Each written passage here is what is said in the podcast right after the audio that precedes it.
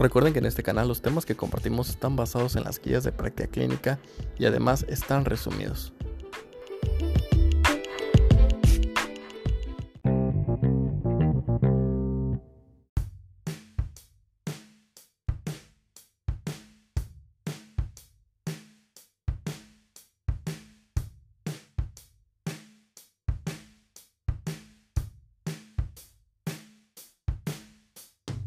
El día de hoy vamos a hablar de la pancreatitis crónica, en donde abarcaremos definición, etiología, clínica, diagnóstico y tratamiento.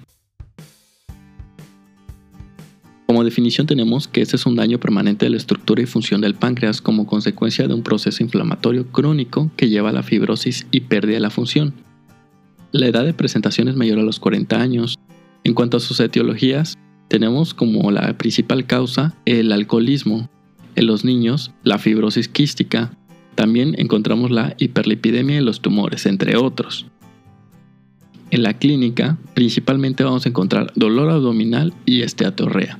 Tiene una triada clásica, que son calcificaciones pancreáticas más esteatorrea más diabetes mellitus. Para presentar esteatorrea es necesaria la pérdida de al menos 90% del tejido pancreático, lo cual disminuye la producción amilasa, lipasa y proteasas, con la consecuente mala digestión de los nutrientes. En cuanto al diagnóstico, tenemos que diferenciar el estudio inicial, el estudio confirmatorio y el estudio estándar de oro. El estudio inicial es la radiografía de abdomen. Si se observan calcificaciones, no necesitamos otro estudio para hacer su diagnóstico. El estudio confirmatorio es un ultrasonido o un ATAC.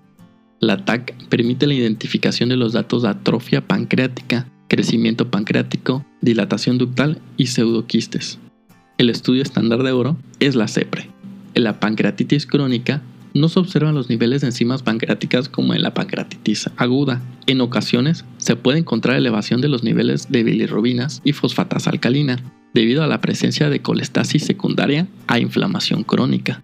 En cuanto al tratamiento, se utiliza la suplementación con enzimas pancreáticas más ocreótido la cirugía se reserva para aquellas situaciones en que exista alguna alteración de la vía biliar que puede ser corregida o para el drenaje de pseudoquistes.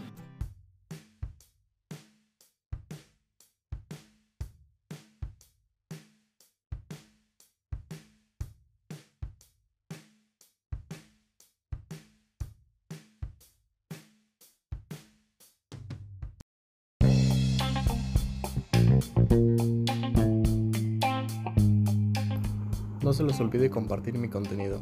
Gracias.